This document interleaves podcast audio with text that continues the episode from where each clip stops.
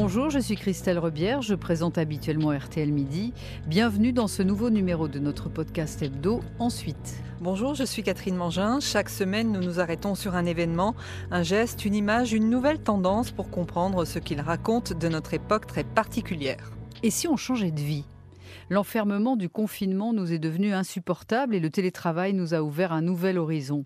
Après l'exode rural, va-t-on assister à un exode urbain? Une mise au vert définitive, le fantasme d'une vie plus simple? Ou bien n'est-ce finalement qu'une parenthèse? Décryptons cette migration 2.0. En mars 2020, à l'annonce surprise du premier confinement, on a assisté un peu éberlué à la fuite des citadins un million et demi de métropolitains ont quitté leurs appartements étroits pour rejoindre leur région d'origine. 17% des habitants de la métropole du Grand Paris auraient fait leur bagage, des Parisiens mais aussi des résidents des quatre départements d'Île-de-France et pas forcément les plus fortunés, contrairement à une idée reçue. Même phénomène constaté en Rhône-Alpes. Aujourd'hui, selon une enquête Toluna pour le site Meilleurs Agents, les deux tiers des Français qui souhaitent déménager vont le faire dans les 12 prochains mois. Thank you.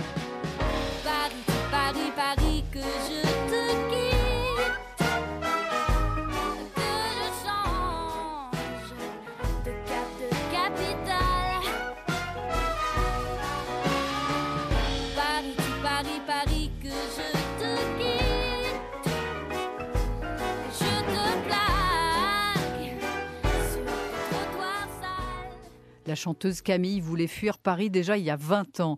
Olivier Rasmont est journaliste et blogueur spécialiste des villes. Il vient de publier Les Parisiens, une obsession française aux éditions Rue de l'Échiquier. Olivier, on dit que Paris a atteint son apogée démographique en 1921 et que depuis, la capitale perd des habitants. Donc c'est pas vraiment nouveau. Euh, oui, à la, différence près qu'en 1921, euh, la population de Paris est partie en banlieue qu'en fait Paris avait 3 millions d'habitants à ce moment-là, on a perdu beaucoup pour la banlieue et que c'est resté finalement la région parisienne.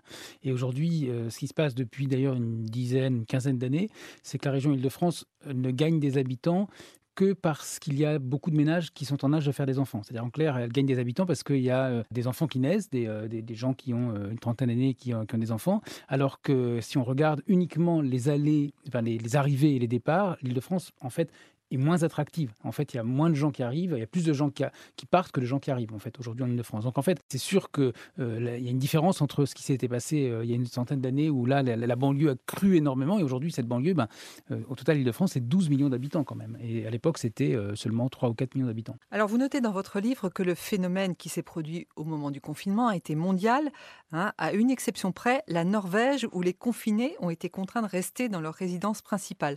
Racontez-nous un peu ces mouvements de de, population un peu partout dans le monde d'ailleurs. On s'est focalisé en France sur les gens qui partaient des grandes villes pour aller dans leur résidence secondaire. En fait, il y a eu d'autres types de mouvements, tout simplement des gens qui rejoignaient leurs parents, ou des saisonniers des stations de ski à l'époque qui fermaient, qui sont rentrés dans leur pays d'origine, euh, ou des euh, étudiants étrangers qui, ont achevé un semestre à ce moment-là, ou, qui ont, euh, ou des, expatriés aussi qui, qui ont quitté la, région où ils étaient, enfin le, pays où ils étaient, peut-être parfois à l'autre bout du monde.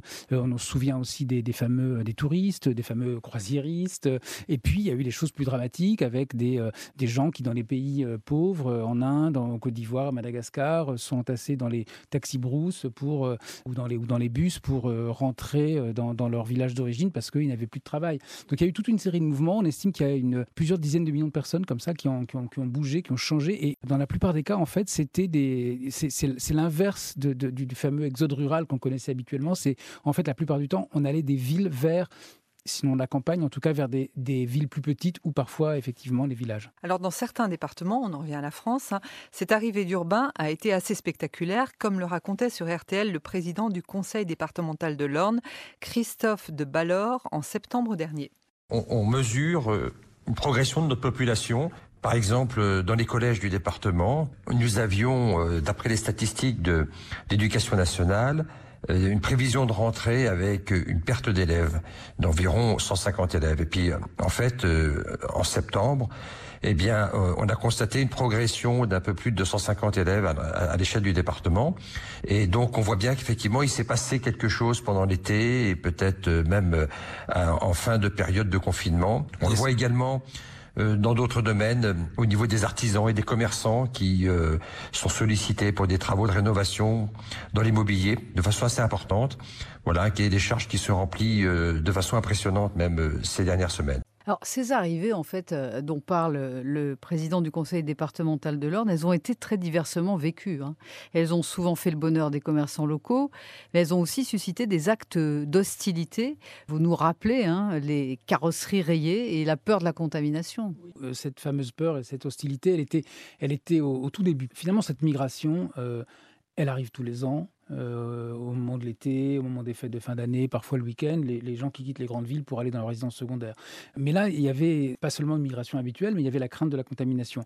L'impression que dans des, régions qui étaient plutôt euh, épargnées, euh, voilà, des gens, des gens qui venaient de régions beaucoup plus contaminées allaient arriver. Mais en fait, ce qui s'est aussi passé, c'est que au fur et à mesure, au fur des, bah, différents confinements, les gens se sont organisés. C'est-à-dire qu'en fait, ceux qui allaient vers la, campagne, entre guillemets, ou vers les départements de destination, s'organiser davantage, euh, euh, ont pu effectivement, comme l'a dit cette, personne, s'installer avec leurs enfants, par exemple. Et en fait, on s'aperçoit qu'il y a des mouvements qui existaient déjà en réalité, c'est-à-dire que des gens peut-être hésitaient à le faire et puis, et puis on, on sautait le pas, d'autres avaient déjà des liens, etc. Et si l'on en croit une étude publiée par l'agence immobilière PAP au mois de mai, un Français sur trois cherche aujourd'hui une résidence secondaire pour y vivre à temps partiel grâce au télétravail. C'est en quelque sorte une double résidence principale. Peut-on vraiment parler, dans ce cas précis, d'exode urbain ou pas?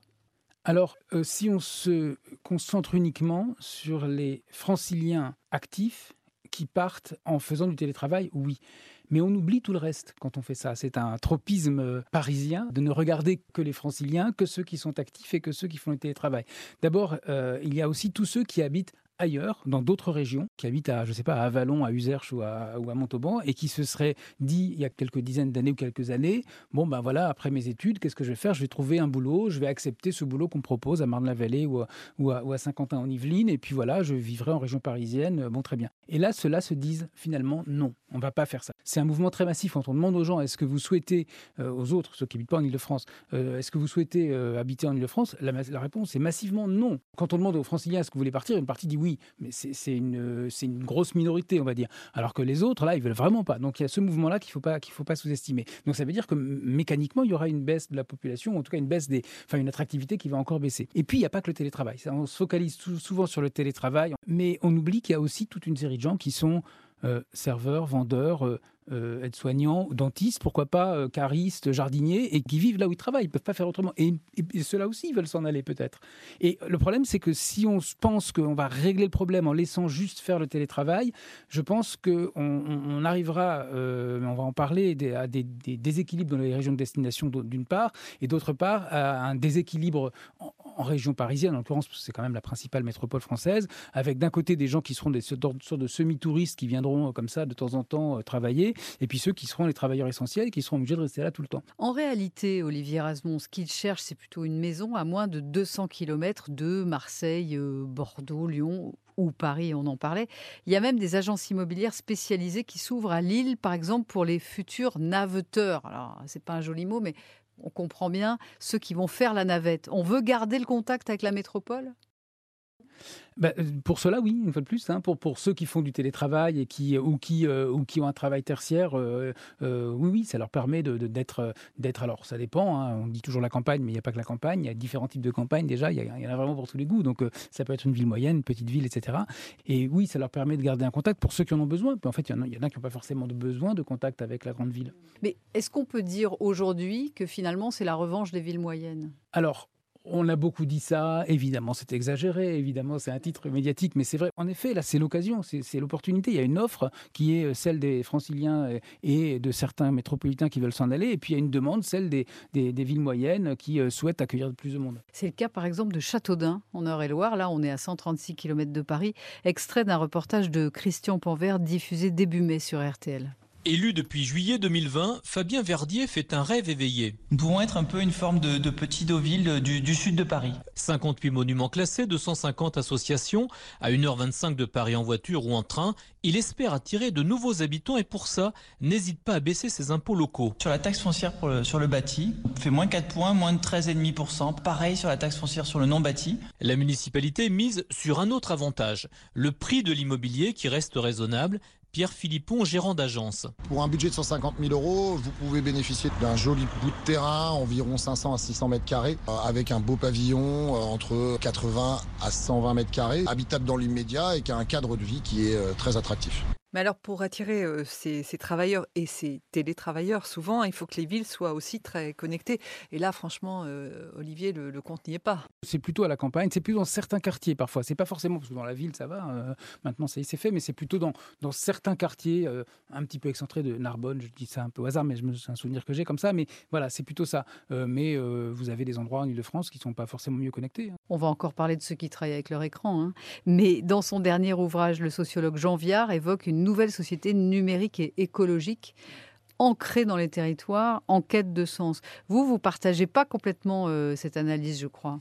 Bah, en fait, bon, j'aime bien Jean Viard parce qu'il est toujours très optimiste, mais euh, en, vrai, euh, il, se passe quand, quand, il y a comme ça une, l'arrivée d'un certain nombre de gens dans, dans alors d'autant plus dans un village, mais même dans une petite ville, ça crée des différences parfois des tensions euh, entre ceux du coin, comme on dit, et puis ceux qui arrivent. Il y a un, il y a un décalage, et aujourd'hui, il y a un décalage, y compris avec des gens qui sont là depuis 25 ans. Imaginez s'il y a d'un côté ceux qui sont là, qui travaillent, qui ont des boulots des travailleurs essentiels pour y revenir, et puis les autres qui font la navette et qui n'ont pas du tout les mêmes aspirations. Les uns demanderont justement peut-être plus de connexions, plus de, plus de cars, plus de trains, etc. Les autres, ben, finalement, ils vivent sur place, ils n'ont pas forcément les mêmes aspirations. Donc là, il y a un risque de décalage. Et puis, il y, a, celui qui arrive dans un village, on a vu ça dans le, on appelle ça la lubéronisation, euh, beaucoup dans l'Uberon, mais ça se retrouve dans la vallée de la Drôme, par exemple, au bord du lac du Bourget, dans le, dans le sud du Tarn-et-Garonne, plutôt en lien avec Toulouse cette fois. C'est les gens qui, débarquent et qui disent, ben, moi, je peux acheter euh, un appartement, enfin pas un appartement, une maison entière avec un quart du prix de, l'appartement que je viens de revendre.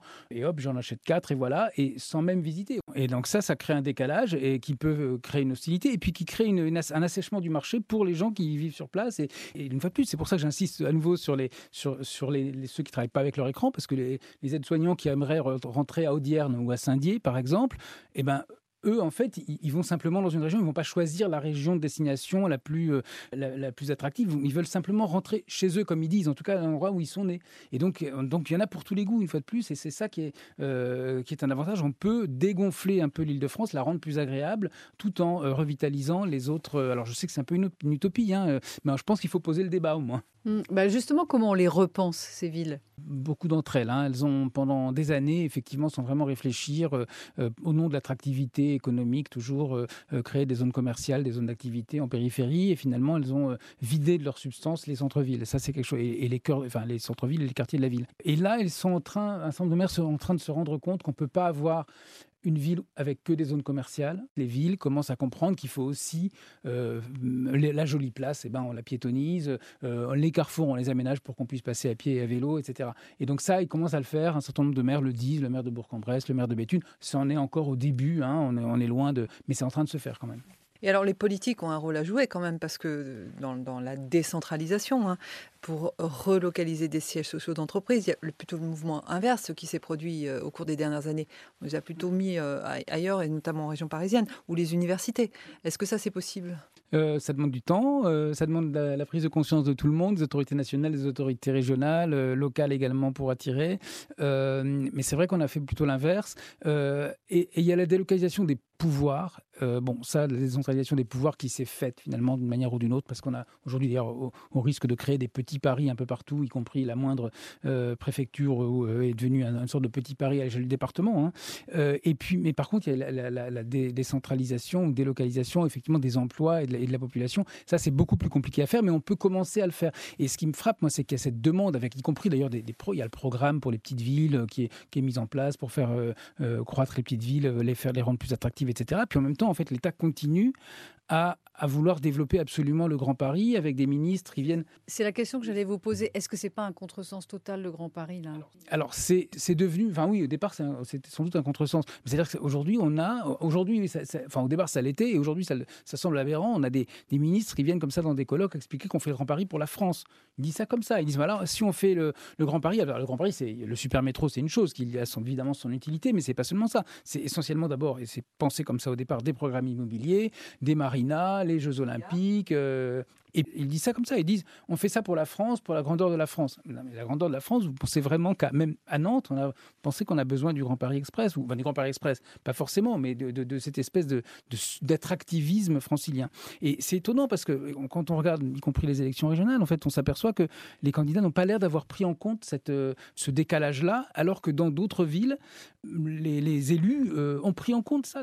Est-ce qu'il faut repenser aussi les quartiers d'affaires? On pense évidemment à la défense hein, et ces tours qui sont pour certaines presque vides encore aujourd'hui, euh, mais il y en a aussi dans d'autres dans d'autres villes. Est-ce qu'il faut aussi revoir complètement ça? Bah, Elles sont en train de se revoir. Hein. C'est clairement euh, la défense. Alors en fait, il y a encore des contrats qui ont été signés début 2020 pour en construire des nouvelles, mais en même temps, euh, clairement, la, fonction. Et là, ça va, là, ça va vraiment changer de, manière massive. Et les quartiers d'affaires sont en train de se réinventer, c'est-à-dire qu'ils sont en train de réorganiser complètement l'espace avec un, quand même un pari assez assez assez assez fou, qui consiste à dire maintenant on va réorganiser les bureaux de façon à ce que les gens s'y sentent bien, qu'ils se rencontrent, que les gens vont travailler à la maison et se divertir au bureau. Est-ce que vous pensez au fond que ce, ce mouvement d'exode sera massif, durable? Euh, Durable, je pense, parce que ça a commencé avant en fait. Euh, c'est-à-dire qu'il y avait déjà, depuis quelques années, on le voyait dans les chiffres de la démographie dont je vous ai parlé, on, le voyait dans les sondages, qui sont certes que des sondages, mais on le voyait comme de manière très récurrente, notamment pour l'Île-de-France. Bien sûr, Paris restera toujours Paris, euh, c'est sûr, il y aura quand même toujours des gens qui viendront à Paris, mais Paris, c'est seulement 2 millions par rapport aux 12 millions.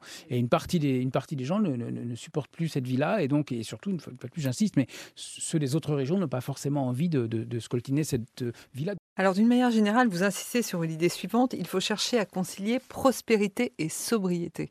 Hein, donc, plus d'écologie, moins de déplacements harassants, moins de tours de bureaux énergivores, plus d'activités dans les villes moyennes.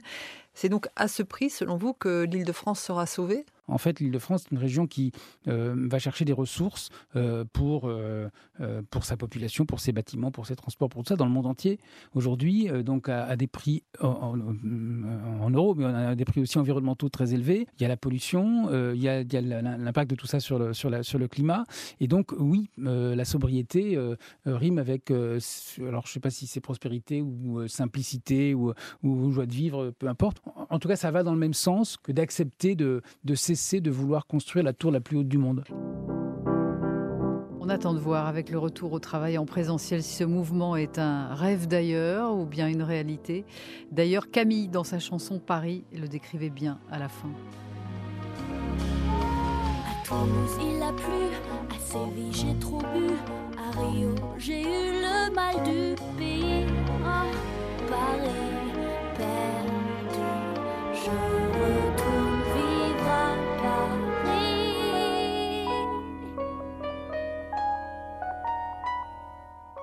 Vous pouvez retrouver ce podcast sur notre site RTL et sur toutes vos plateformes préférées.